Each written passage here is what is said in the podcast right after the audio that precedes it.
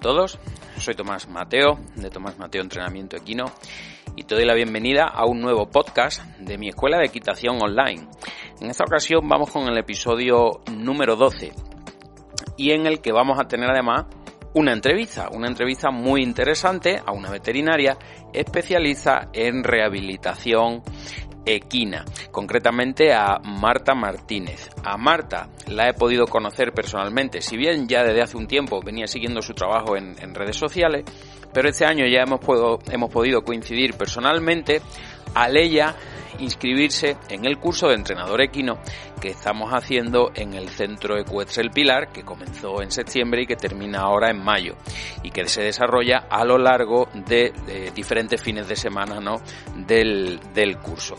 Bien, pues precisamente por eso me ha parecido especialmente interesante el, el querer ofreceros una entrevista con Marta, puesto que no es muy común que los veterinarios, una vez terminan su, su carrera, pues sigan tan interesados, los, veterinarios especialistas en, en, caballos me refiero, sigan interesados no solo en formarse en lo que a especialidades de rehabilitación o médicas de la especialidad que sean en definitiva, pero no es muy común que sigan formándose en todo lo que concierne al entrenamiento y la preparación de los caballos. Y Marta lo está haciendo, pues por eso decía que, hemos podido ir conociéndonos y coincidiendo porque ella está viniendo y no lo tiene cerca precisamente porque nosotros estamos en Salamanca y ella viene desde Galicia. Es una paliza de kilómetros que se hace para venir todos los fines de semana que tenemos curso, pero precisamente eh, lo hace, bueno, pues en ese interés que tiene de seguir eh, formándose, como digo, no solo en lo relativo a, a, su especialidad, que es la rehabilitación, ella pues nos lo va a contar ahora en la entrevista. Se ha formado en, una vez terminó la carrera de veterinaria en Madrid, se formó en fisioterapia, en quiropraxia, etcétera, ¿no? Y como digo, me parece especialmente interesante que alguien de su perfil pues no solo se esté formando con nosotros en materia de entrenamiento, sino que además, bueno, pues está haciendo, eh, eh, se está interesando mucho por la equitación centrada y está trabajando con Paula Olín, está empezando a hacer rides, y a mí me parece esto, bueno, pues, mm, como digo, especialmente relevante en el caso de alguien que se dedica y quiere seguir dedicándose a mejorar la vida de sus pacientes, que son los caballos. Claro, mmm, pienso que desde la montura, esa perspectiva que nos da la montura es enormemente enriquecedora para el, para el veterinario, ¿no? En fin, como digo, creo que todas estas cositas que, que, hablamos normalmente, pues cuando nos juntamos unas cuantas personas que nos dedicamos eh, de, una de uno u otro modo a trabajar con caballos, bueno, pues la conversación que mantuvimos para la entrevista yo creo que os va a gustar. Bien, precisamente uno de los temas que tocamos en la entrevista son los, los, problemas y lesiones más comunes que tienen los caballos, pues que suelen ser por lo general, la mayoría de ellos, ¿no? Eh, de torso. Bien, eh, indudablemente contar con un buen profesional, pues en este caso como sería Marta, contar con un buen profesional, veterinario, especialista en rehabilitación, es siempre una garantía, pero como propietarios de caballos tenemos una responsabilidad y a partir de que el veterinario pues nos haga un diagnóstico, nos haga una exploración del caballo, si además es un veterinario o veterinaria especialista en rehabilitación y maneja técnicas de fisioterapia, de quiropraxia, de osteopatía, en fin, de las distintas posibilidades que hay a la hora de ayudar a un caballo.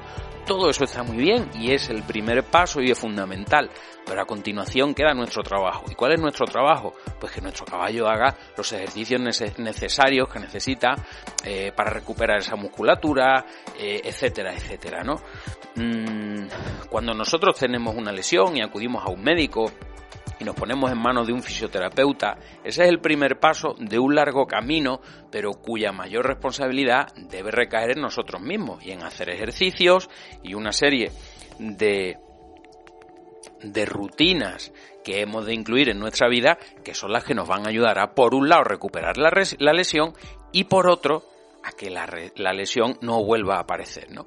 Bien, y aquí es donde la mayoría de propietarios de caballos están por lo general bastante perdidos. Recibo una cantidad de consultas bastante significativa y no de ahora, esto viene sucediendo desde hace mucho tiempo, eh, mm, referente a este tema. Mi veterinario me ha dicho que mi caballo tiene un problema de dorso, mi caballo tiene mucha falta de musculatura alrededor de la cruz, eh, a mi caballo se le está empezando a hundir el dorso, mi caballo está empezando a protestar del dorso, ya no se deja que lo cinche sin que eh, empiece a darse la, a girar la cabeza con las orejas para atrás y hace como ademán eh, de morderme, etcétera, etcétera. Todo esto son señales claras y evidentes de que hay un problema de dorso. Entonces, primer paso, el veterinario.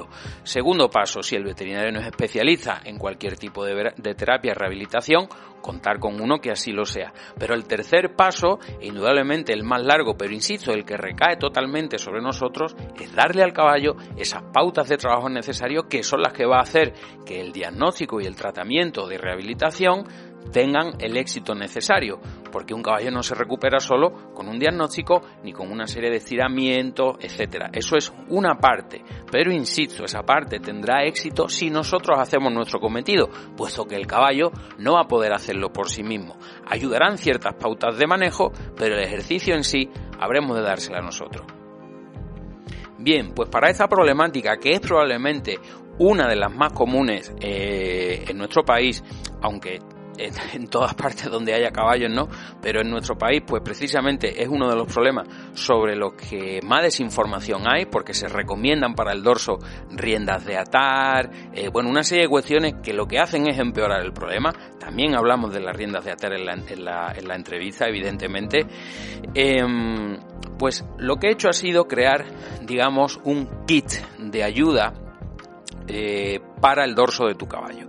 Y en ese kit de ayuda vas a tener cantidad de información.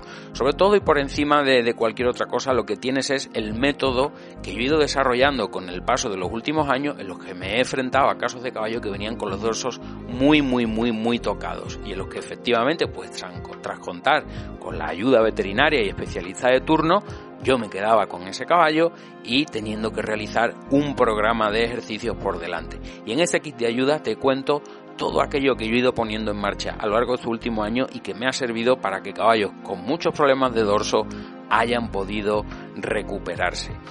Eh, vas a tener una guía en PDF, vas a tener audiolibro, vas a tener enlaces a vídeos, bueno, vas a tener muchísimo material y si quieres ver exactamente qué es lo que contiene todo este kit de ayuda que va a ser muy muy muy muy completo y que te va a ayudar a, solucionar los problemas de dorso de tu caballo, bueno pues como digo puedes eh, conocer con detalle en qué consiste todo este kit en mi página web www.tomasmateo.com eh, busca en lo vas a tener en la pestaña eh, kit de dorso y ahí vas a tener toda la información dos cosas además que creo que te pueden interesar el kit de dorso lo voy a el kit de ayuda para el dorso de tu caballo lo voy a lanzar el 16 de febrero del 2020 evidentemente su precio original va a ser de 49 euros. Pero si antes del 16 eh, adquieres eh, tu kit, eh, digamos lo compras en pre-lanzamiento,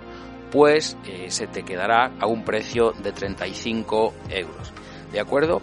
Otra ventaja que vas a tener con el kit de dorso de tu caballo, bueno, pues es algo que vas a adquirir, pero una vez lo adquieres, como yo me quedo con tu correo electrónico, puesto que contazas, ¿no? Para, para comprarlo, contazas conmigo a través de correo electrónico, ¿eh? y rellenas tus datos en el formulario que vas a ver en la página web, es que periódicamente, como yo sigo trabajando con más casos de caballo, todo, toda aquella experiencia, todo aquel ejercicio nuevo, en fin, todo aquello en lo que yo vaya trabajando y que vea que te puede ser de ayuda, lo voy a ir incorporando a ese kit de ayuda. Quiere decir que aunque lo adquieras, ahora, si dentro de tres meses eh, le añado dos o tres nuevas actualizaciones, las irás recibiendo periódicamente por email. Quiere decir que el kit va a ser algo vivo, que el kit va a ser algo en plena evolución una vez lo adquieras, vas a estar continuamente recibiendo información. ¿Por qué? Porque me gusta hacerlo así, porque creo que es justo que una vez adquieres algo, como estamos trabajando con caballos, con animales, con seres en vivo, y yo estoy continuamente estudiando y, mm, buscando nuevos casos, etcétera, bueno, pues em, lo que quiero cuando adquieras realmente ese kit de ayuda para el dorso de tu caballo es que tengas algo que te sirva de verdad. Y si dentro de tres meses, o de seis, o de cinco, tengo, no digamos, he encontrado otros dos o tres ejercicios o cualquier otra cosa que yo crea que te va a ayudar, bueno, pues cuenta con que sin por supuesto pagar absolutamente nada más, irás recibiendo actualizaciones en ese sentido. Por supuesto, también te invito, una vez, eh, si te interesa formar parte de las personas pues que se van a hacer con ese kit de dorso, pues te invito además que una vez contactes conmigo, porque no vas a encontrar la típica, la típica página web de venta de sí, quiero mi kit ahora, comprar, pagar con tarjeta, no. A mí me gusta iniciar una conversación, me gusta que la persona que llega a mi página web y va a comprar cualquiera de mis cursos online o cualquier otra cosa, me escriba, me contacte por email, me cuente el caso de su caballo, eh, en fin, me gusta como si fuera una especie, yo soy un apasionado de la lectura y los libros, tengo muchos libros sobre caballos, pero también sobre otras muchas cosas, y a mí probablemente si no pasara tanto tiempo en el campo y con los caballos, el sitio en donde más me gusta estar es en una librería, sobre todo esas librerías un poco las librerías de viejo, estos libros, estas librerías donde se venden libros de segunda mano y encuentras auténticas joyas, ¿no? A mí me gustaría que cada vez que alguien llegue a mi página web con el interés de acceder a una de las formaciones o cursos que, que, que son varias las que ofrezco, se sienta un poco como en esa especie de librería y no que sea algo frío, rígido, eh, bueno, pues sí, poner un botón de compra, pagar con tarjeta de crédito, etcétera. Nunca he querido caer en eso y siempre me ha gustado la opción de dejar ahí un enlace en el que haciendo clic directamente se te abre un email, en el que dejo además normalmente un pequeño formulario en el que me puedas hablar de tu caballo, de tu experiencia, qué te gustaría mejorar, eh, cómo compraste el caballo, cómo llegó a ti, eh, que me cuentes su nombre. Me encanta saber todas esas cosas porque para mí es muy enriquecedor y como digo, quiero que sea lo más parecido posible como si entraras en una librería y hablaras con tu librero de confianza de toda la vida y le dijeras, oye, pues a mí lo que me gusta es la novela histórica, o por el contrario me gusta la filosofía, o bien lo que voy buscando es, eh, pues no sé, cualquier otro tipo de lectura. Y tu librero va a saber qué recomendarte en ese momento, ¿no? Bien, Dicho esto, eh, te recuerdo por si te interesa mi página web www.tomasmateo.com, busca kit de ayuda dorso y sin más preámbulos, pues vamos a comenzar con la, con la entrevista a Marta Martínez, en la que bueno, vamos a tratar precisamente algunos de estos temas que te mencionaba en esta introducción. Escuchamos la entrevista y al finalizarla, si te parece, te cuento una pequeña anécdota que, que yo creo que te va a resultar también interesante.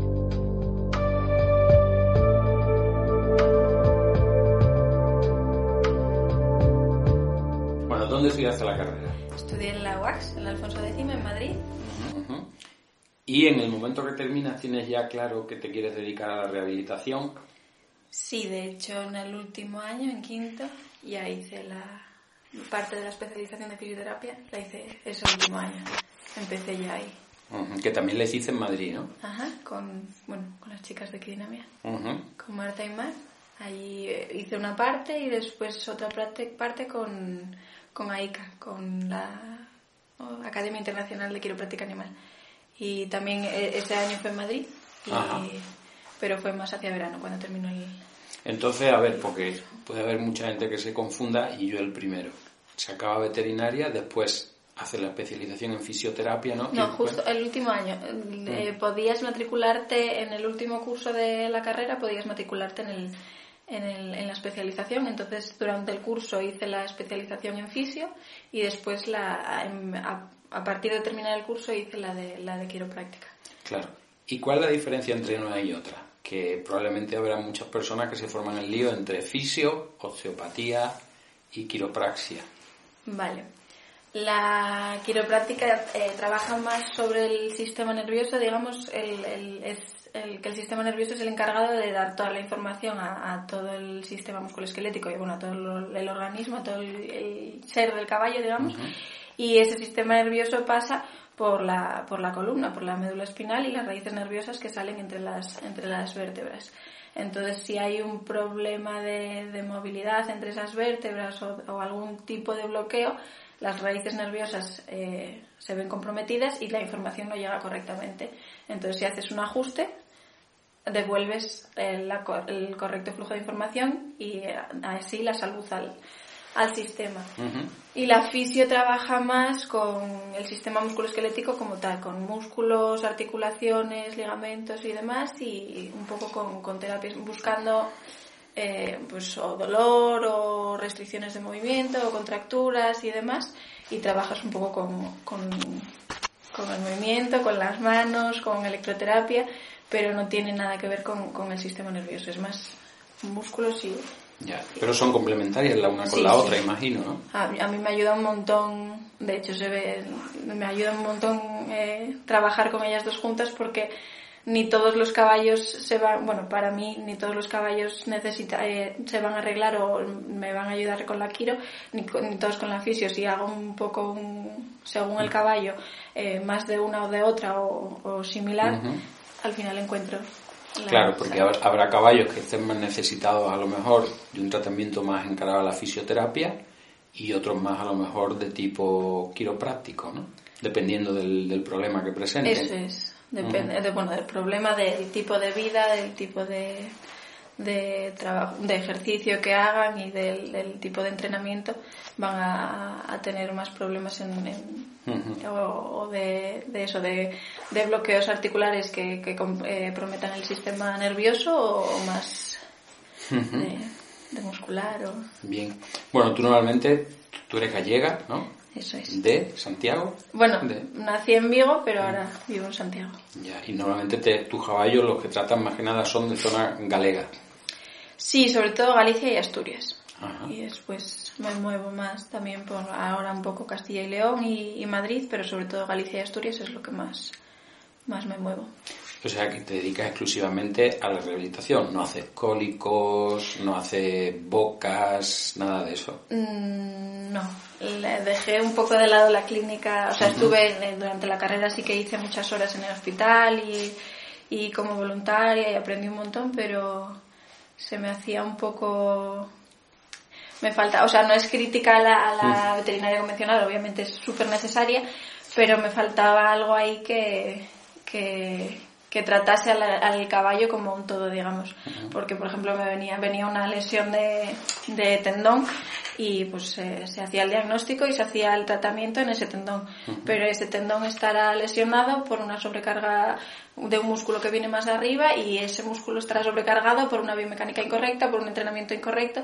Entonces me faltaba un poco buscar el origen y el, y el tratar desde el principio que no poner un parche como haría la veterinaria convencional, que es, o sea, es un ejemplo, es- no, no es Sí. obviamente súper necesaria la, Mm. la convencional, pero... Ya, sí, pero estamos viendo que en muchos casos el caballo se queda corto. O sea, no es que si- simplemente que los tiempos van cambiando, ¿no? Igual esto sucedió en medicina de humana hace ya un tiempo, pues ahora se está viendo que en caballo es necesario ir un paso más allá y no valorar la lesión como algo aislado, sino que probablemente estará conectado, ¿no? Eso es. Bien, y tú ya tienes claro de antes de terminar la carrera que te gustaría enfocar el camino en la rehabilitación o es algo que te surge, ya lo tenías de antes o de repente así a las bravas? Pues la verdad es que no. Sabía, o sea, bueno, en realidad entré pensando que iba a hacer clínica de vacas, porque en Galicia Ajá. Es lo que abunda. Pero después me empeñé en que quería caballos, caballos, caballos, porque pasaba muchas horas con ellos y al final llevo desde, desde los ocho años en contacto con caballos. Y en tercero de la ESO conocí a Patricia Prats, a una chica, bueno, eh, eh, la que lleva lo de Kiwell en, eh, bueno, la, Ujú. la, en Kiwell en Madrid.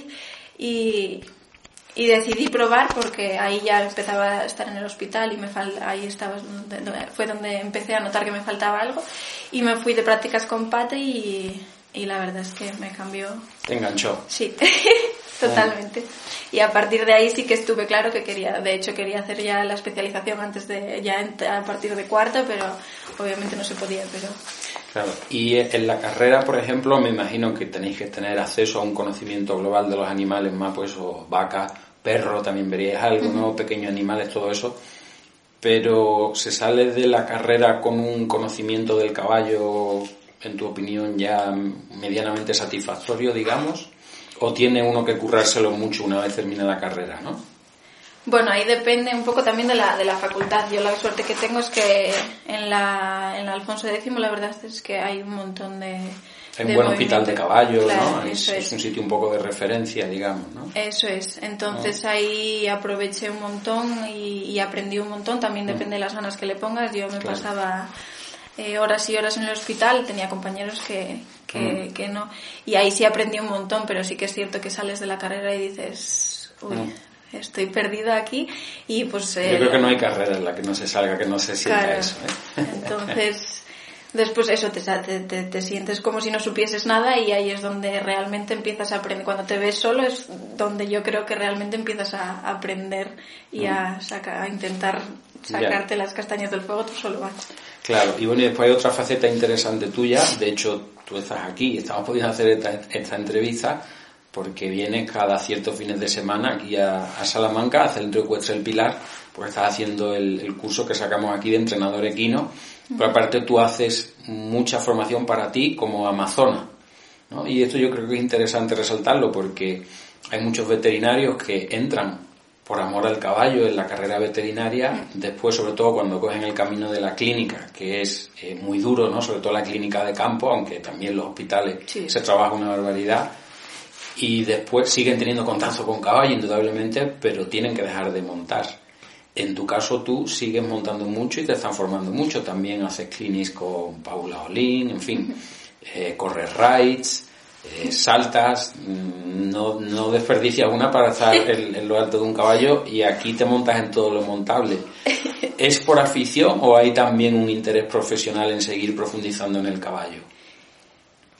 Bueno, al principio yo creo que era por, por afición, pero también ahora creo que eh, me ayuda un montón a, sentir ciertas cosas que pues a lo mejor a la vista se me queda un poco corta o con las manos se me queda un poco corta y, y o tengo la intuición de que va por ahí la cosa, pero cuando me subo realmente sí que puedo llegar a confirmar que, que sí que viene por ahí. Entonces me ayuda también a sentir, pero realmente también la afición desde pequeñita ahí está pero me parece súper importante además, o sea, yo basé mi, mi, mi, trabajo también en todo, en que iba a tener formación continua siempre que pudiese y dentro de eso, ya que puedo montar, también me, meto la, la equitación que me, interesa un montón.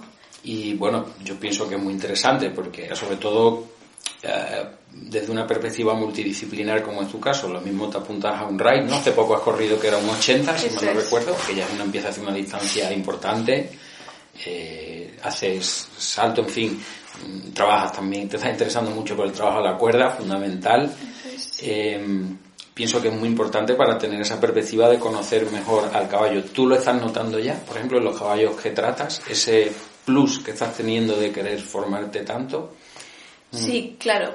O sea, también dependo de, de, los propietarios, está claro, pero mm. cuando me dejan un poco sentir a los caballos y ver, o sea, a, mirar, trabajar un poco sobre ellos, eh, después llego y trabajar sobre el entrenamiento, la forma de, de trabajar, de estirar, de, de, de, vida del caballo, ahí normalmente si se, si se dejan aconsejar o yo también voy aprendiendo con, con, las experiencias, a partir de ahí obtengo mejores resultados. Claro, claro, indudablemente.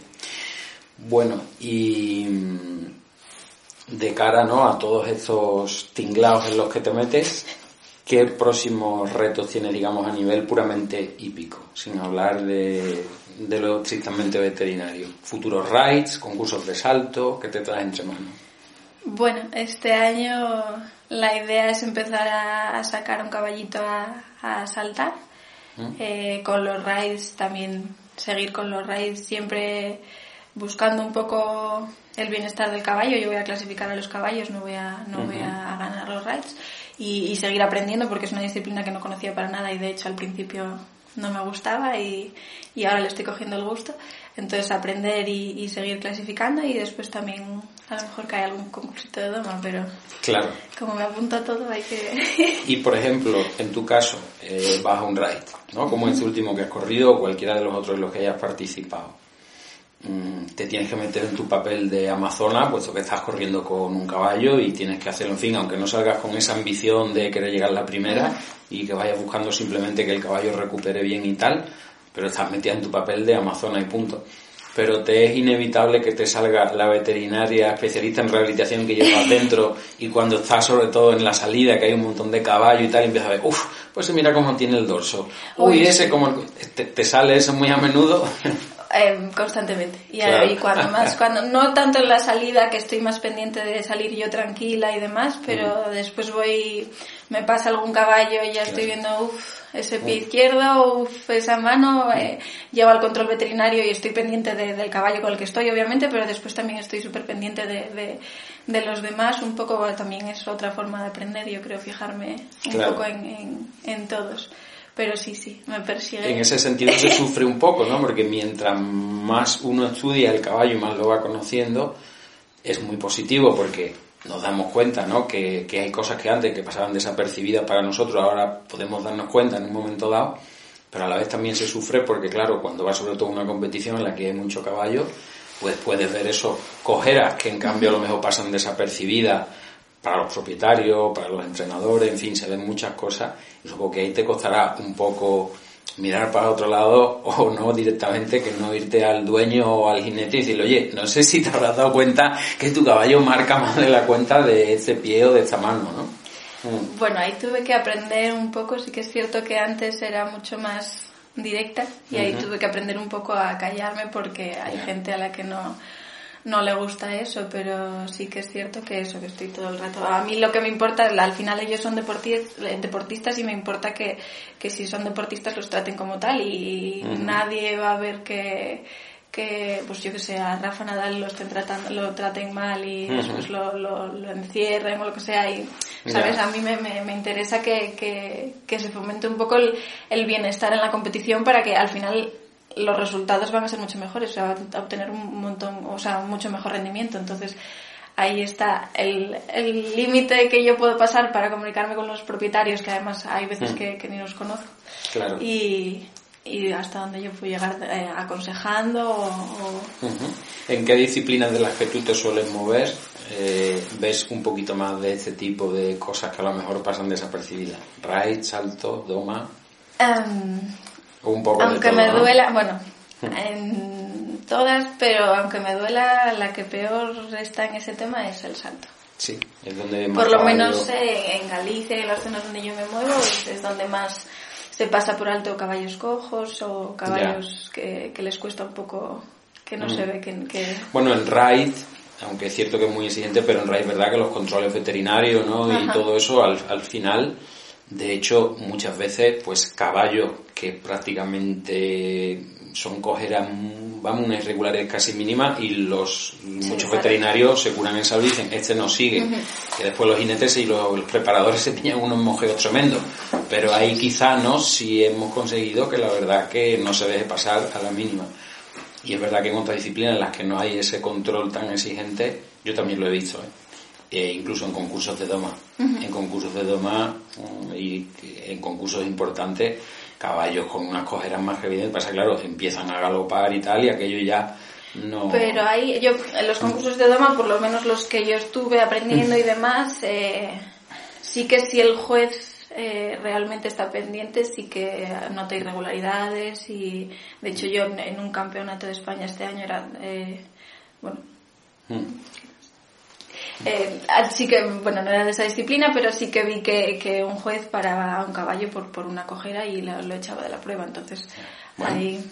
Es, es, así, es que tiene que ser así. Entonces yo creo que ahí se, perdón, ahí se fijan un poco más. No, bueno, pero es que incluso, que no tiene por qué ser a veces responsabilidad de gente. Mismo en el transporte, el caballo ha podido cualquier molestia, un tendón o lo que sea, eh, en el box ha dado una patada porque en el box portátil el caballo que le han puesto al lado le caía mal y ese día... O sea que no es que sea un maltrato a veces eh, a conciencia, sino que es que pueden pasar cosas fortuitas, ¿no? Pero que es verdad que hay disciplinas en las que vemos más cosas fortuitas que, que otras no y que se dejan pasar bastante más.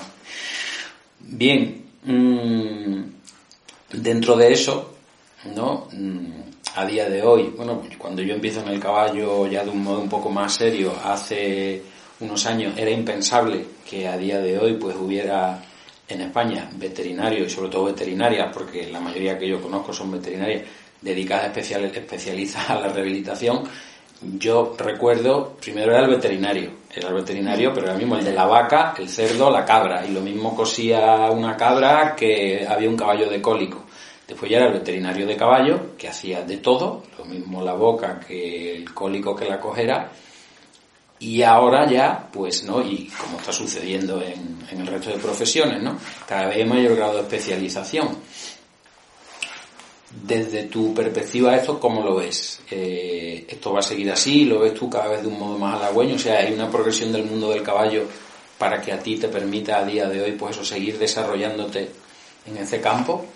Sí, yo creo que sí, que cada vez hay, pues eh, igual que en, que en Humana se fueron especializando cada uno en su, en su parte de, de, la medicina, pues en veterinaria se está haciendo lo mismo. Pues ahora hay un montón de, de dentistas, hay un montón de, de, fisios también se está poniendo en auge, la verdad.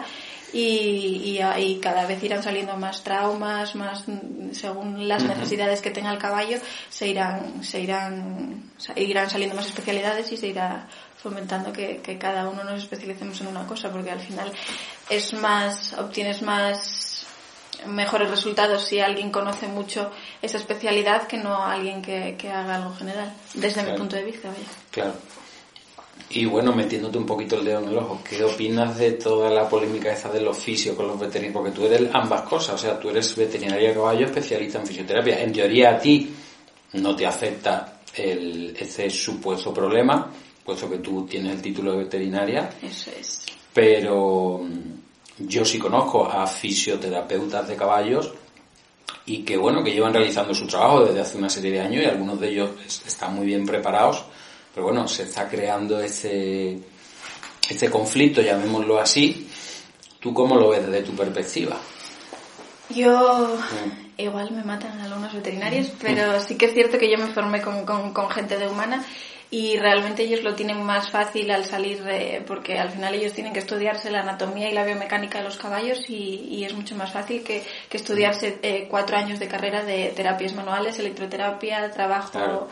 Entonces, ellos salían muy preparados y, ya a mí, por ejemplo, en la carrera no me enseñaron a sentir con las manos y a mí eso me costó un montón de, de tiempo y de, de, de trabajo, de, estar con los caballos y, y estar todo el rato trabajando las manos. Y eso ellos ya lo tienen hechos, entonces entiendo que, que si se forman, o sea, obviamente tienen que formarse, que no vale que salgan de la carrera de fisio y ya se pongan a trabajar con caballos, porque hay más detrás de eso, pero sí que creo que, que son buenos profesionales. Al final quizás sea más cuestión del profesional en cuestión, de cómo esté preparado esa persona, que no del colectivo, ¿no? Eso es, obviamente también los veterinarios salimos de la carrera y tampoco, pues eso, no sabemos sentir ni trabajar con las manos, no vas a hacer nada de, de fisio. Pues es un poco lo mismo. Para mí se basa más en la, en la formación que te des tú después de la carrera que, que en la pelea entre... Claro. Mm, en ese sentido, ¿Qué nuevos campos, por ejemplo, no sé si alguna vez me comentaste de acupuntura? Mm, ¿Te gustaría seguir explorando nuevas posibilidades de rehabilitación para los caballos? Eso es eh, lo próximo, cuando pueda será la acupuntura y bueno, seguir trabajando. Me gusta un montón eh, el, la rehabilitación dinámica, el trabajo de, diario de los, con los caballos, más que yo, pues eso, con, con la fisio en un día puedo solucionar ciertos bloqueos, ciertas, ciertas contracturas, ciertas restricciones de movimiento, pero al final se basa la salud musculoesquelética en el trabajo diario y me, me gusta mucho ese tema. Entonces también trabajar sobre la, acupuntura es un curso que seguro que quiero hacer, pero después especializarme también en, en trabajo terapéutico, ejercicio terapéutico, digamos. Ya, o sea, llevar, digamos, tú todas las riendas, nunca mejor dicho, de la recuperación activa de, de ciertos, de ciertos caballos. Eso es, mm. es la idea. Claro. Eh, Claro, eso es, es lo que te obliga un poco también, ¿no? A ese camino que tú te has trazado de seguir montando, de queriendo trabajar a la cuerda, ¿no? Porque si quieres tomar un papel tan activo, porque ¿qué ocurre? Que si tú, por ejemplo, vienes de tratar un caballo, ¿no? Que a veces sucede cuando te desplazas aquí desde Galicia, por el camino a lo mejor has tratado algún caballo o a la vuelta tú me imagino que mandas una serie de deberes, entre comillas, al propietario. Oye, pues si vive en un box, que salga en un box, que salga afuera, que se pueda revolcar, eh, trabajar a la cuerda X, etcétera. A veces imagino que algunos lo cumplen, otros no lo cumplen, ¿no? Cuéntanos un poco en qué consiste el... Sí. ¿Cómo, ves tú esa realidad que, que tú intentas que se lleve a cabo y que algunas veces sea más próxima a ese objetivo y otras veces no tanto? Depende un poco, pues como siempre, del propietario. Tengo propietarios que son súper atentos con sus caballos y, hacen todo lo que les aconsejas y hay propietarios que prefieren llamarte cada menos tiempo y que intentes solucionar tú los problemas que, que, basarse en tu, en tu tipo de trabajo. Pero realmente a mí en Galicia no me esperaba el, el digo Galicia porque es el donde más, más me, me, muevo con más frecuencia, digamos pero es donde más me sorprendió que la gente empezó a trabajar pie a tierra, empezó a salir con sus caballos de la mano por el campo, que pues es muy típico, yo salgo con el caballo de la mano y todos los paisanos gallegos mm. me dicen, oye, que hay que ir montada. Pues la gente me dice lo mismo que la gente, que los señores mayores le dicen eso y me, sorprende mucho que, que, muchos de mis, de mis pacientes o de mis clientes mm. que, que acepten hacer esas cosas y y que sigan, o sea, que sigan los consejos. Están teniendo buena aceptación. Y me imagino que, ellos además se reafirmarán en eso cuando vean que los caballos van mejorando, ¿no? Eso es, obviamente no, notan cambio ya no solo en si hay una lesión, pero en el cambio físico del caballo. Al final, si le cambias de estar en una pista todo el día y en un box todo el día a salir al campo, a estar un, o sea, un mm. poco suelto por ahí y demás, al final cambia su, todo, su, todo su cuerpo. Entonces, ven resultados. Eh, yo, yo lo que veo, no sé qué te parecerá a ti, que los caballos son infinitamente agradecidos, es decir, a poco que empecemos a hacerles ciertas cosas un poquito mejor, el cambio empieza a ser manifiesto prácticamente desde el día siguiente que empiezas a hacerle las cosas bien. ¿Cómo lo ves tú? Sí, eso lo nota, eso sí que me, me, gusta bastante porque lo notan un montón. Yo, pues, algún caballo que está bloqueado en cervicales o en sacro que, que no es capaz de, de, ir hacia un lado, lo ajustas y al día siguiente es maravilloso. Mm. Y te llaman que está súper bien el caballo y entonces le dices que, que tiene que seguir trabajando porque si no se va a volver a, a, bloquear hacia el otro lado. Y, y, claro, hacen, siguen las pautas, trabajan así y entonces un mes, dos meses después te los encuentras o te llaman y te dicen que, que mm. es una maravilla, que parece otro caballo y entonces es como muy agradecido en ese, en ese sentido. Claro, y después eh, intentando hacer una especie de estadística, eh, ¿qué crees tú que a la hora de problemas que se crean con los caballos? Creados por monturas eh, inadecuadas, cinchas, embocadura, riendas de atar, que me imagino que tendrás también ¿no? Eh, muchos problemas creados por riendas de atar. En general, o es un popurrí de todo, o se puede establecer como alguna estadística en ese sentido. Bueno, es bastante popurrí, pero creo que el mayor porcentaje de problemas de los caballos viene por un equipo mal ajustado, sobre todo la montura y, la gente que no, no sabe, obviamente tienen que aprender, pero que mucha gente que no sabe que la montura le puede hacer daño y entonces eh, no se dan cuenta de que realmente el problema caballos con mala actitud, caballos que de repente te dicen que son malísimos, que los atacan, que se tiran para atrás, que cualquier cosa le cambias la montura y de repente son un patillo, pues claro. Eh, yo y los que los el mayor porcentaje de, de, consultas que tengo son por problemas de dorso y dentro de esos el, el 90% son por, por ajuste de la montura. Claro. Entonces, bueno, y tipo de trabajo, porque nadie trabajaba pie a tierra hasta ahora, pero, pero sobre todo la montura. Ya, más que a lo mejor por problemas de embocadura. Al final con las bocas, los cabellos aunque incómodos, pero suelen lidiar un poquito mejor, ¿no? Cuando ya el dorso, cuando ya se cargan, ya empiezan a manifestar ahí comportamientos hostiles, digamos, ¿no? Bueno, hay caballos que son muy sensibles de boca, pero después mm. aguantan, por lo general, aguantan mejor los problemas en la boca que, que o sea, en Galicia yo cuando empecé, una de, mis normas es que yo no veo un caballo si no tiene la boca hecha. Y había caballos que podían llevar 16 años sin hacer la boca y los pobres seguían trabajando como si no pasase nada. Y con embocadura y, y, muserola apretada y... y riendas fijas muchísimas. Y, y sí, a mí sí que me duele porque además sufre un montón la, articulación temporomandibular y de ahí pasan a cojeras, a problemas de dorso que muchas veces, mm. aunque no lo piensen, van, vienen de, de, la, boca, pero pero sí que son mucho más sufridos para eso y, de, dejan de... O sea, no, no dan tanta sintomatología, digamos. Mm. Bueno, y con este tipo de casos, ¿no? en los que hay una mayor parte de, de problemas creados por la montura, sueles tener éxito al final, o sea, consigues convencer al propietario o al jinete, que me imagino que tendrás de todo, desde propietario hasta jinete profesional, que tiene varios caballos y demás, o después suelen ser eh, reincidentes, es decir, a la gente le cuesta entender que, por ejemplo, tener una misma montura para un genoveriano, para un hispano árabe, para un pura sangre, eh, que incluso un mismo caballo en distintas épocas del año pues puede incluso variar si lo estás trabajando porque desarrolla más musculatura o la alimentación. Hay personas a las que les sigue costando que una misma montura no puede valer para todos los caballos del mundo que monta. Les puede costar al principio, de hecho tuve varios clientes que al principio les tuve que pasar artículos y demás para que me creyesen, pero como norma general, ahora mismo todos aceptan bastante y, se adaptan bastante a, a que yo les haga cambios un poco. Obviamente yo no puedo llegar a, una, a un centro y, decirle a un tío que, mm. que, tire una montura y que compre otra.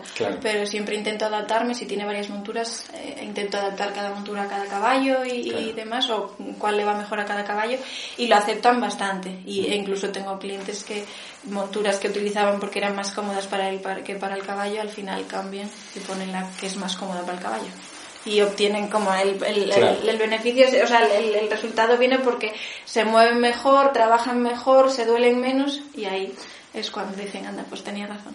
Claro. Pero suelen dejarse bastante. Bien. ¿Fuiste pionera tú en Galicia del campo de la rehabilitación de tu zona o había alguien ya que, que hubiera empezado con eso? Mm, no, había una chica... ¿Mm? Que todavía se mueve algo por allí y después ah. había eh, personas de fuera que, que, venían para, para, Galicia. Pero sí que es cierto que yo decidí empezar fuerte, digamos, y me recorrí toda Galicia dejando información y la mayoría de la gente no tenía ni idea de, de lo que era la fisioterapia y se me quedaban como, no, voy yo al fisio, vaya el caballo. Entonces la mayoría de, la hípica, de las hípicas me, me, me, pasó, me pasó eso. Pero bueno, sí que había gente que conocía la, la fisio. Ya, claro. Bueno, te ha tocado a lo mejor ser un poco pionera en según qué zonas de Galicia, ¿no? Pero bueno, también tiene sus ventajas porque te habrán conocido eh, de primera mano y si han tenido problemas pues te habrán llamado a ti antes que, que a nadie. ¿Te sucede también, por ejemplo, que eh, cuando trabajas con un mismo jinete, un mismo propietario, si monta distintos caballos, este cree ciertos patrones mm, de asimetría, de bloqueos musculares, de lesiones, en fin, y que sea clónica de unos caballos con otros? Me pasa con demasiada frecuencia, por eso un poco el empezar a trabajar con, con Paula allí en Galicia, porque tengo varios clientes que, bueno, hay, hay, hay algunos que, que son patrones que se solucionan bastante fácil con otro tipo de trabajos, entonces eh, están ahí ahí, pero hay, hay varios clientes que sí que le creaban un verdadero problema al caballo. Entonces a partir de ahí fue cuando decidí empezar a trabajar con Paula porque al final nosotros también influimos un montón y les podemos hacer mucho daño con, con nuestra biomecánica y con nuestra postura y con, con, el retenerlos nosotros, vaya. ¿Y, y, qué pautas estás siguiendo un poco en ese sentido? Aparte de trabajar con Paula Olin, eh, ¿cómo le explicas tú eh, a una persona que él es o la, porque también puede pasar en una amazona, quien está creando esos problemas de su caballo? Mm, lo que más me funciona es, eh, yo hago un caballo mm. y pues un mes, dos meses después lo vuelvo a hacer y el caballo vuelve a tener lo mismo. Y entonces lo que hago es mandar a la, persona al fisio, le digo, tu caballo tiene esto y esto. Y mando a la persona al fisio o al osteópata y espero a que le diga lo que el osteópata le, le, le diagnostique. Y hasta ahora todos me llamaron diciendo, ostras Marta, pues tengo lo mismo que, que mi caballo. Y digo, ya, es que a lo mejor eres tú el que se lo está pasando al caballo. Y me ha pasado varias veces y, me llaman súper contentos porque ahora ya saben cuál es el problema. Y ahí es cuando empiezan pues a, a, trabajar con Paula o, a buscar ciertas soluciones. Claro.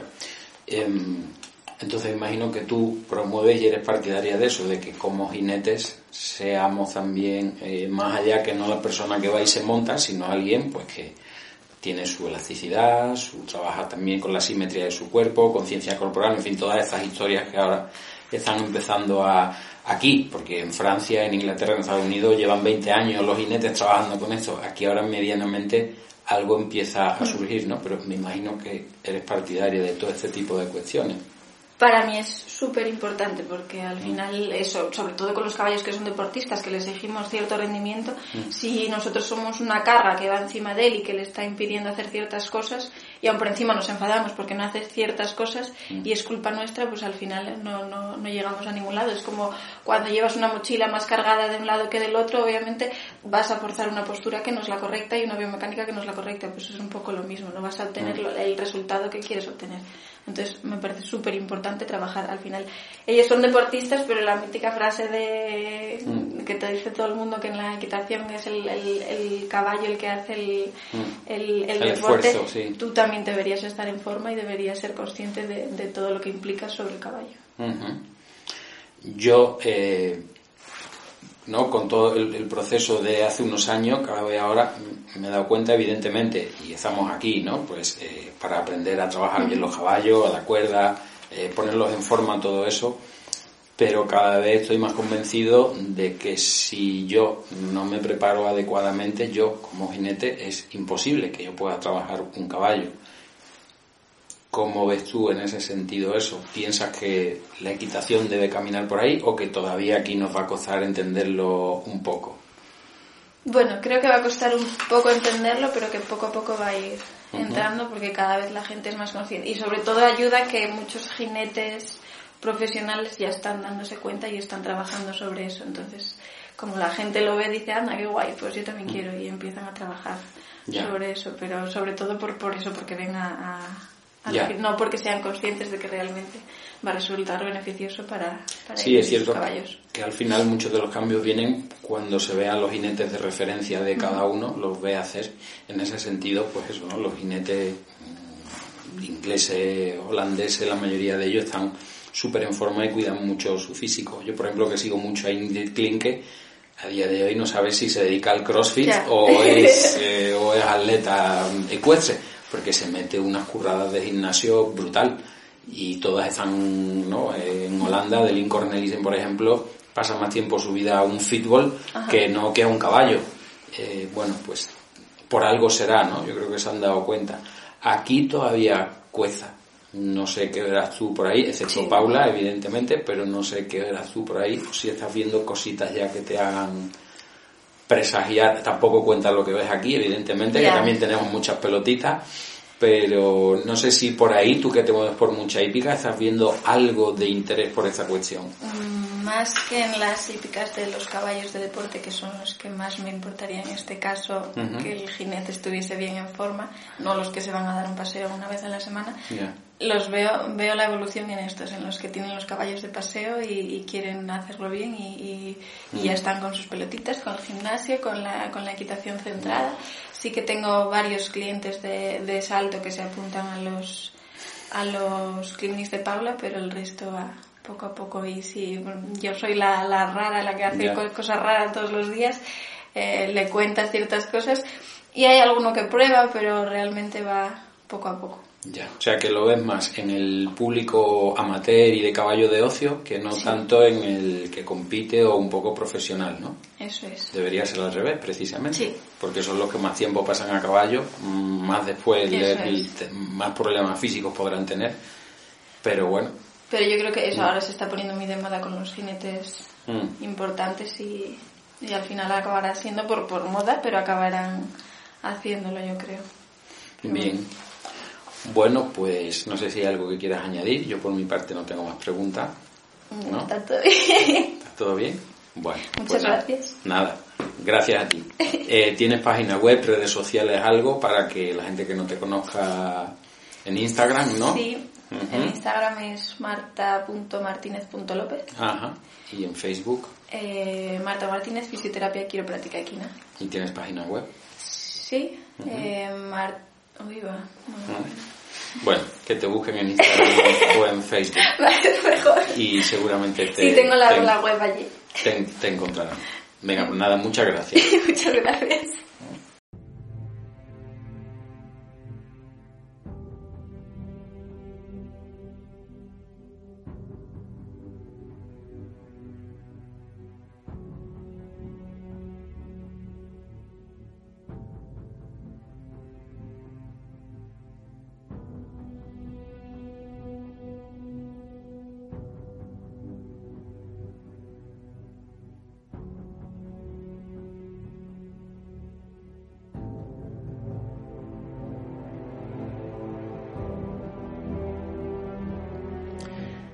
Llegados a este punto en el que hemos finalizado la entrevista con Marta, como te decía al principio del podcast, hay una pequeña historia, reflexión que me gustaría compartir contigo.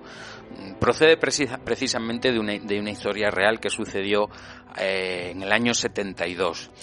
Bien, eh, esta semana compartía en mi página web un, artículo de tipo reflexivo sobre todo, no era nada de entrenamiento ni nada de eso, era de tipo reflexivo. El, el artículo se titulaba eh, La hípica, la maldad y la crítica, ¿no? En el que hablaba, bueno, sobre cómo me, me, da un poco de pena que desde muchos sectores, desde, que son supuestamente amantes del caballo, tengan actitudes tan poco equinas.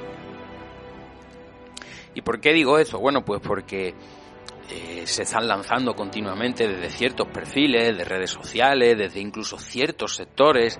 Y me estoy acordando, por ejemplo, el caso de alguien que me exhibió, creo que fue hace unos tres años aproximadamente, una persona que acababa de llegar relativamente hace poco al mundo del caballo.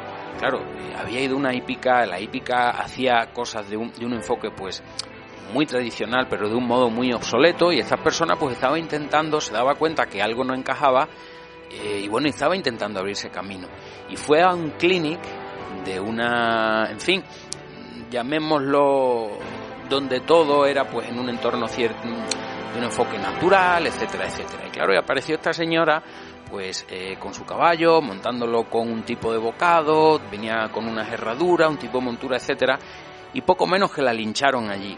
Eh, claro, la mujer salió despavorida intentó ir buscando ayuda en ciertos foros, en internet, en ciertos grupos, y lo que hacían era sistemáticamente machacarla y hundirla y decirle que no tenía ni idea y que estaba maltratando a su caballo. Finalmente llega a mí, me escribe un mail bastante desesperada y, y, no, y la cuestión es que estuvimos intercambiándonos montones de emails y no hablábamos ni de entrenamiento, ni de planes de ejercicio, ni nada. Al final era precisamente mm, pues planteamientos de base filosófico en ese sentido. Ella me decía, acabo de llegar, he comprado un caballo, es evidente que hay montones de cosas que tengo que mejorar, pero no sé por dónde empezar y busco ayuda y curiosamente las personas a las que le pido ayuda me dan mucha caña porque tengo a mi caballo errado, lo monto con filete, vive en un box, etcétera, etcétera. Bueno, pues le fui asesorando, asesorando eh, con cosas muy básicas y, muy sencillas, ¿no? Ni siquiera, como digo, fue un asesoramiento profesional ni nada, fue eh, intentar echarle un cable desde, desde la distancia. Desde donde ella vivía, donde yo estaba, teníamos una distancia a lo mejor de 700, 800 kilómetros. Y bueno, y, y poco a poco, pues gracias a estos emails, bueno, pues ella fue haciendo una serie de cambios a día de hoy. Seguimos en contacto y esa persona, bueno, pues ha cambiado a su caballo de sitio, ha cambiado su manera de entrenarlo, de montarlo, etcétera, etcétera, ¿no? Y recuerdo cuando yo ya incluso se me había olvidado, porque son muchísimos los emails que he recibido en, todos estos años desde que llevo con la página web, mm, recuerdo como un tiempo después me, me escribió un mail, como digo, a mí ya se me había olvidado, y me escribió para contarme un poco todo esto. Mira, Tomás, pues después de todas estas vicisitudes, quiero agradecerte que gracias a todo lo que me fuiste contando, me animé a dar una serie de pasos y tal. Claro, para ella suponía un esfuerzo porque había tenido que trasladar su caballo del sitio en el que estaba, una hípica que estaba más lejos, a llevarla en un sitio en el que por lo menos había una serie de paddocks, etcétera. Pero me dijo que le estaba mereciendo mucho porque estaba notando cambios muy importantes en el caballo. Claro, eh, cambiamos la nutrición, cambiamos prácticamente todo, ¿no? Pero claro, fue progresivo. Y en definitiva lo que ella me decía, me mandaba fotos del caballo, vídeos, etcétera. Em, me decía, lo que te tengo que agradecer por encima de todo es que desde el primer momento nunca me juzgaras sino que estuvieses dispuesta, eh, dispuesto a ayudarme con el caso de mi caballo, ¿no? Y eso fue lo que me animó a seguir adelante, porque me sentí muy eh, dolida, ofendida por todas estas personas que dicen ser amantes del caballo, pero a mí nunca me ayudaron, lo único que hicieron fue atacarme, ¿no? Y bueno, y de hecho iba el, el, artículo que escribí, que, te que si no lo has leído, bueno, es un artículo cortito, lo puedes buscar en mi página web, como creo que se titulaba eh, La hípica, la maldad y la crítica, creo que se titulaba, si no lo recuerdo ahora exactamente. Bien, y después me he acordado también, aparte de este caso más puramente ecuestre, me he acordado también de este caso que os decía que sucedió en el año 72, que es un caso, yo no había nacido todavía, no quedaba mucho para, para tal acontecimiento, pero sí es verdad que tuve conocimiento después. A mí me han interesado mucho las, las historias de sobre todo las historias de seres humanos que en la peor de las condiciones han sacado lo mejor de sí mismos. ¿Por qué? Porque todos los seres humanos tenemos capacidades extraordinarias. Nos pasa igual que, a nuestros caballos, ¿no? Nuestros caballos tienen unas capacidades increíbles. El problema es que si no les ayudamos a que estén en una serie de situaciones y vivan de una cierta manera y los trabajemos de una cierta manera, esas capacidades permanecen dormidas. Con nosotros pasa exactamente lo mismo a lo largo de millones de años hemos evolucionado en la naturaleza, hemos sobrevivido y digamos que como especie es verdad que hemos tenido muchísimo éxito, la que más, porque estamos sobrepoblando el planeta, ¿no? Y eso ha sido porque durante millones de años nuestras capacidades fueron ayudándonos a precisamente desarrollar cada vez más habilidades y destrezas. ¿Qué ocurre? Que eso se está volviendo en nuestra contra y a día de hoy, pues vivimos en unos entornos tan increíblemente cómodos e confortables que muchas de estas capacidades se están durmiendo y apagando. Bien, pues como digo, a mí me ha interesado todas estas eh, historias reales de personas en las que de repente en su camino se cruzaba eh, vicisitudes tan tan fuertes en las que precisamente el ser humano se ve abocado a sacar lo mejor de sí mismo. Y en, eh, creo que fue octubre de 1972, un equipo de rugby que se, de Uruguay concretamente desde Montevideo, la capital, pues fletaban un avión porque iban a jugar un partido eh, en Chile, en Santiago de Chile. Fletan el avión y había una serie de plazas vacantes, con lo cual el equipo uruguayo pues decide invitar a una serie de amigos, familiares, etcétera, porque ya que van a estar cuatro días en Chile, bueno pues van a, disfrutar ¿no? de, de, la capital chilena. Se montan en el avión, no llevan tampoco especialmente ropa de abrigo ni nada, más bien veraniega, puesto que las temperaturas que se esperan en Santiago pues tampoco son especialmente frías, ¿no? Y todo en un ambiente muy festivo, bueno, ya lo habían hecho más veces, se trataba de jugar partidos, de ir a pasar unos días, intentar ganar el partido, pero sobre todo pasarlo bien. Lo cierto y verdad es que el equipo, tanto con una serie de amigos y familiares y demás, cogen el avión y empieza el mal tiempo y se ven obligados a hacer una parada eh, para hacer noche en Mendoza, en Argentina. Al día siguiente retoman el vuelo, pero desgraciadamente mm, se unen un cúmulo, ¿no? una serie de errores y de problemas que finalmente el avión se estrella.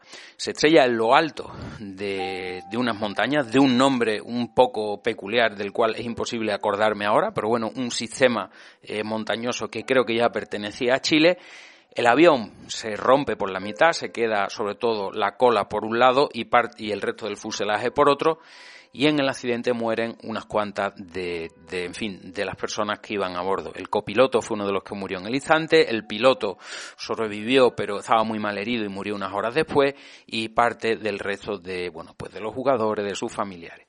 Sobreviven una serie de personas, eh, como pueden recomponen aquello un poco, intentan tapar, claro, lo único que les queda como refugio, están a varios mm, miles de metros de altura, está todo nevado, muchísimo frío, bueno, como pueden intenta con la parte del avión que les ha quedado hacerse una especie de refugio, pero no tienen ropa apenas eh, para el frío, apenas llevan más que un par de chocolatinas. Bueno, pues eh, os podéis imaginar, ¿no? La situación tras esos primeros días de, un poco de, darse cuenta de la situación en la que están, todavía incluso en cierto estado de shock, consiguen algunos de ellos recomponer la radio del avión, pero solo son capaces de oír, no son capaces de hacerse escuchar. Pero, como digo, sí pueden conseguir recomponer la, radio del avión. Recomponen la radio y a los 10 días, para su pesar, porque estaban continuamente pendientes de la radio, a los 10 días escuchan precisamente por la, por la emisora que las autoridades suspenden la búsqueda. Los dan a todos por desaparecido y por fallecido. Entran en, una gran, en un gran desánimo, evidentemente, puesto que ya eh, aguantar 10 días sin ropa de frío, sin comida, teniendo que estar allí con muchos de sus compañeros que estaban allí, los habían puesto como habían podido a un lado, aquellas personas que ya habían fallecido en el accidente, os podéis imaginar que ya la peor de las noticias que les quedaba era que se suspendía la búsqueda. Bien, pues así estuvieron 72 eh, días, me parece que fueron en total. 72 días eh, con temperaturas que en la noche llegaban a los menos 20 y a los menos 30 grados, con auténticos temporales de ventija, sin ropa de invierno, sin comidas, intentaron comer los zapatos, eh, comieron la poca pasta de diente que llevaban, que se les agotó en los primeros días, absolutamente nada de comer. algunos estaban malheridos, bueno, os podéis imaginar, ¿no? Tienen que tomar una decisión muy, muy drástica.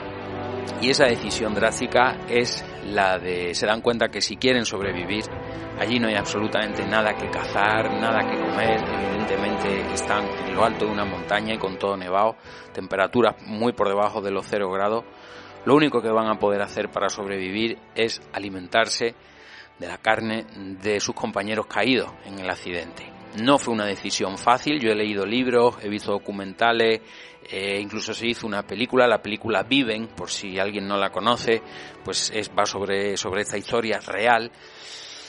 Y, y como digo, no fue fácil. Tuvieron que hacer incluso una pequeña tomar una pequeña medida que fue coger a todos estos compañeros y compañeras que habían fallecido, que fue ponerlos boca abajo para que no se supiera de quién eh, estaban cogiendo eh, la carne ¿no? de la que se iban a alimentar. Lo pasaron fatal, tuvieron que ampararse en, eran casi todos muy religiosos y tuvieron que ampararse en una creencia religiosa, no en lo de el cuerpo de Cristo, bueno, eh, en una situación tan extrema para sobrevivir al final pues se tienen que tomar decisiones extremas. Ya cuando llevaban pues como digo unos dos meses aproximadamente cada vez estaban más débiles, cada vez estaban con las pieles más destrozadas por el frío, el viento. Deciden que los que se encuentran, los tres que mejor se encuentran, o mejor dicho, los que menos mal se encuentran y quizás están un poquito más fuertes, deciden que salgan en expedición a intentar a ver si son capaces de llegar a algún poblado, alguna aldea, algo para dar señales de vida y decir, oye, estamos unos cuantos, hemos sobrevivido al accidente, por favor venid a buscarnos. De esos tres que salen, uno de ellos sufre un, un resbalón por el hielo y bueno, se queda bastante malherido y tienen estos dos que, que, volver a llevarlo a los restos del avión. Una vez lo dejan, vuelven a salir.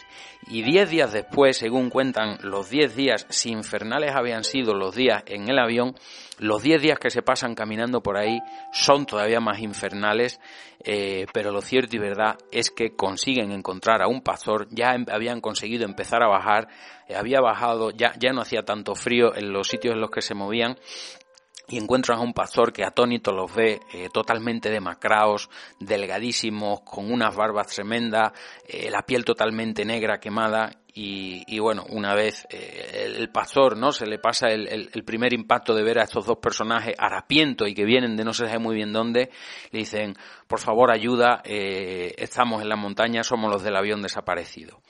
A raíz de ahí se inicia el rescate y ese rescate, eh, por si no había sido poco todo lo que habían pasado en estos últimos dos meses y pico, el rescate es una verdadera aventura, ya que subieron en helicóptero las fuerzas de rescate y lo tuvieron muy muy muy difícil para rescatar. De hecho, en el rescate casi se estuvo a punto de sufrir otro accidente con eh, de helicóptero.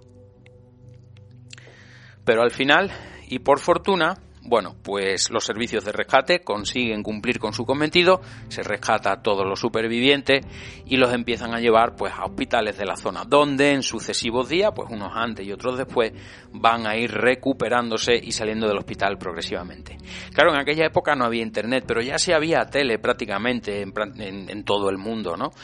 Eh, los periódicos, las radios, las emisoras de televisión se habían hecho eco, claro, de, de, la enorme noticia que suponía que los que creían desaparecidos y muertos en un accidente de avión hacía ya más de dos meses y que no se tenía la menor idea del paradero, como digo, se les daba por muertos y desaparecidos, pues fue un notición. Claro, ¿qué ocurre? Al principio todo el mundo lo acogió, bueno, pues como héroes increíbles, un auténtico milagro conforme los periodistas empiezan a entrevistar a aquellos que ya iban saliendo del hospital y se iban encontrando mejor, bueno, ¿cómo lo habéis conseguido? Y empiezan a contar los detalles. se dio a conocer el hecho de que, de que habían sobrevivido gracias a comer carne humana, carne de sus compañeros fallecidos. Lo más curioso es que a raíz de ahí empieza el, probablemente eh, el peor de los juicios, es decir, el juicio de la sociedad. Y muchas de las personas que en principio habían aplaudido el hecho de que estas personas se salvaran, le censuraron el haber sobrevivido por comer la carne de sus compañeros. Bien, eh, estas personas, los, supervivientes del avión, del, milagro de los Andes, como se le llegó a, llamar, porque el accidente fue en la cordillera de los Andes, mmm, como digo, he visto documentales, en fin, es, una historia que me, que me interesó, ¿no? Como otras muchas, que quizá en otros podcasts pues, os cuente alguna de ellas, ¿no? Pero estas historias de, supervivencia extrema, ¿no? En la que el ser humano saca y aflora esas capacidades increíbles para sobrevivir, eh, donde todo apuntaba que era imposible eh, mantenerse con vida. Bueno, pues todos ellos dicen, lo que no estábamos preparados era después de un accidente terrible, después de perder a algunos de nuestros mejores amigos y familiares, después de sobrevivir al frío, al hambre y a un rescate eh, muy complicado, lo que no contábamos era tener que enfrentarnos a la desaprobación y la crítica feroz de nuestra propia sociedad. Y eso sucedió. La mayoría de personas que habían seguido, eh, digamos, las noticias del accidente, la desaparición y el posterior rescate, desde la comodidad de sus casas, desde la comodidad de sus oficinas, se estaban permitiendo criticar ferozmente a todas estas personas. Y claro, criticar desde la comodidad del hogar actual, ¿no? En los años 70 ya había un nivel de confort en todos estos países y en fin, eh, en la mayoría de, estos países, ¿no? En los que la crítica se, lanzó contra todo este, ¿no? Este grupo de personas que sobrevivieron, el nivel de confort era muy elevado y claro, qué fácil es, ¿no? Desde tu oficina calentita y cómoda, desde tu sillón de oficina, desde el sofá de tu casa, desde el bar o el restaurante donde se juntaban las personas. Ahí es muy sencillo, en una vida en la que lo único que hay que preocuparse es de ir a comprar el pan, hacer las compras, recoger los niños del colegio, etcétera, etcétera, ¿no? Qué fácil es criticar a, a los demás por lo que han hecho cuando tu vida es muy regalada y muy sencilla, ¿no? Entonces, bueno, eh, fue muy duro para estas personas y de hecho muchas de ellas años después a día de hoy pues muchos de estos están vivos son personas que tienen ahora son todavía relativamente jóvenes no eh, lo siguen contando dice quizá de, aparte del hecho durísimo de todo lo que tuvimos que pasar fue que buena parte de la sociedad no censuró y no desaprobó nuestra conducta bueno, pues esto es eh, buena parte, buena parte de cómo obra la humanidad y yo hablaba un poco de eso en el artículo, ¿no? Mm, hoy día con el amplificador que suponen las redes sociales. Esto no es nada nuevo, en aquella época ya se hizo y se maximizó gracias a la tele y probablemente sucederían cosas parecidas pues hace 2000 años y hace 3000 y 4000. Evidentemente no es nada nuevo. ¿Qué ocurre? Que ahora con las redes sociales y con el poder de internet pues todo se maximiza. Se puede maximizar lo bueno e igualmente una buena noticia pues se puede compartir miles de veces en, en escasamente minutos, pero igualmente las críticas de este tipo de comportamiento pues también se pueden amplificar y multiplicar hasta la saciedad, ¿no?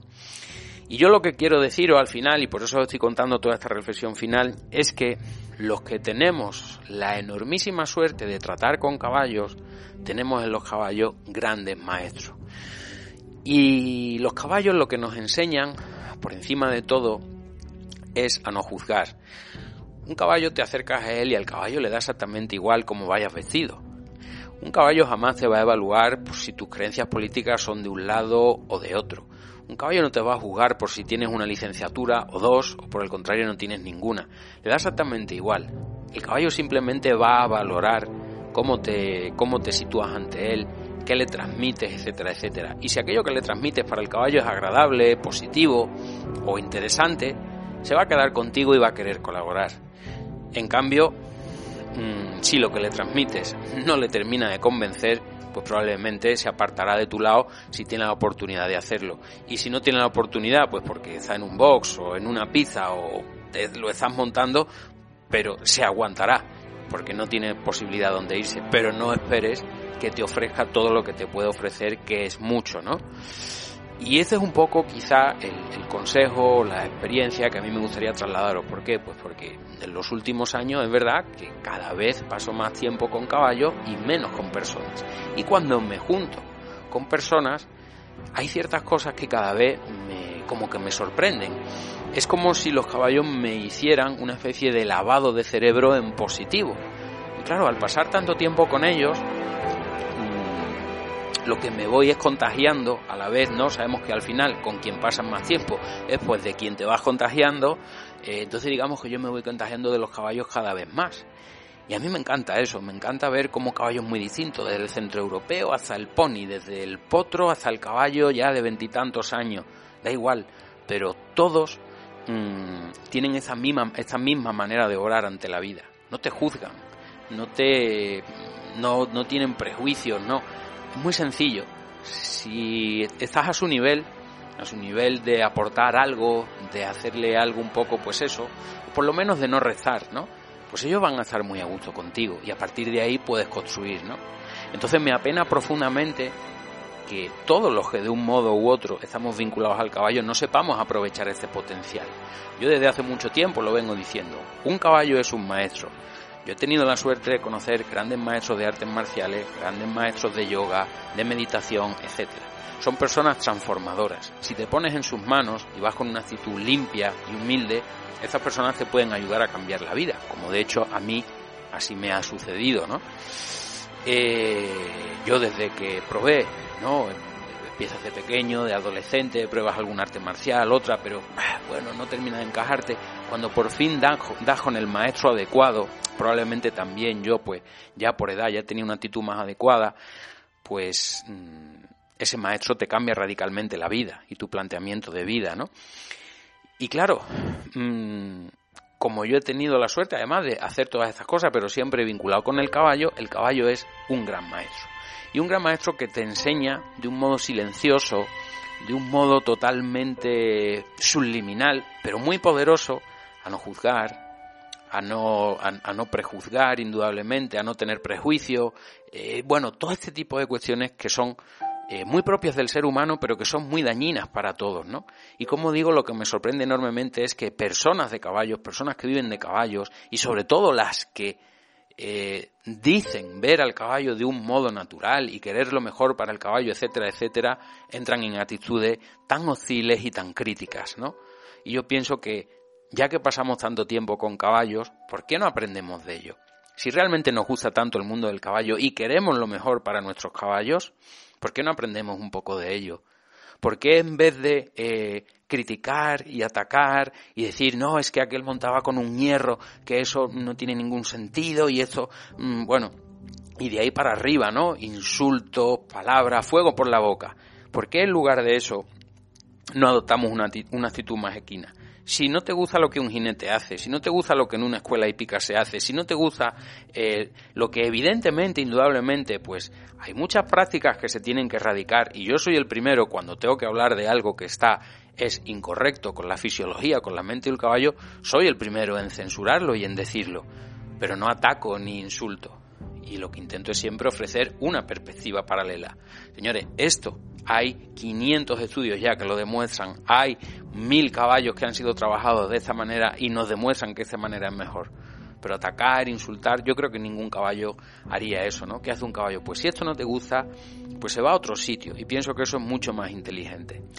En fin, eh, pues quería compartir con vosotros esto porque al terminar el otro día de, escribir el artículo, pues me fui acordando de, este par de, historias una la que os comentaba anteriormente, ¿no? De, esta chica que, bueno, que con el tiempo me daba las gracias por, por, no, por no haberla jugado en ningún momento y después, bueno, esa otra historia increíble de superación que como digo es real, podéis buscar información en internet que os van a aparecer, bueno, tenéis documentales en YouTube, tenéis libros escritos por algunos de los protagonistas, eh, etcétera, etcétera, ¿no? Pienso que es una historia como mínimo para conocerla y estudiarla, ¿no? Sobre todo para, bueno, pues todos estos seres humanos que, estamos en el planeta y que nos ha tocado vivir, indudablemente es una suerte, ¿no? Ese mundo tan, tan confortable que nos ha tocado vivir, pero bueno, yo creo que no debemos perder la esencia de, lo que somos. Hemos pasado más millones de años caminando por el planeta en busca de cuatro frutos o de algún bicho que, al que poder cazar para comer algo que no la sobreabundancia que tenemos actualmente, ¿no? Y esto pues precisamente nos lleva a actitudes que no nos, que no nos ayudan. En fin, quería cerrar con esa, con esa reflexión.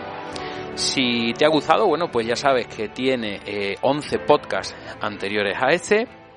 Te recomiendo buscarlos en, en mi canal de Evox, en ese mismo en el que está alojado.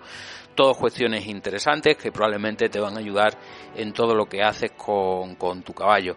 Si quieres conocer con más detalle y estás interesado en formación, en profundizar más en todas estas cuestiones, bueno, pues eh, en mi página web www.tomasmateo.com ahí tienes mis cursos, mis programas online y también, bueno, pues tienes montones de artículos, vídeos en mi canal de YouTube, me puedes encontrar en Facebook y también en Instagram.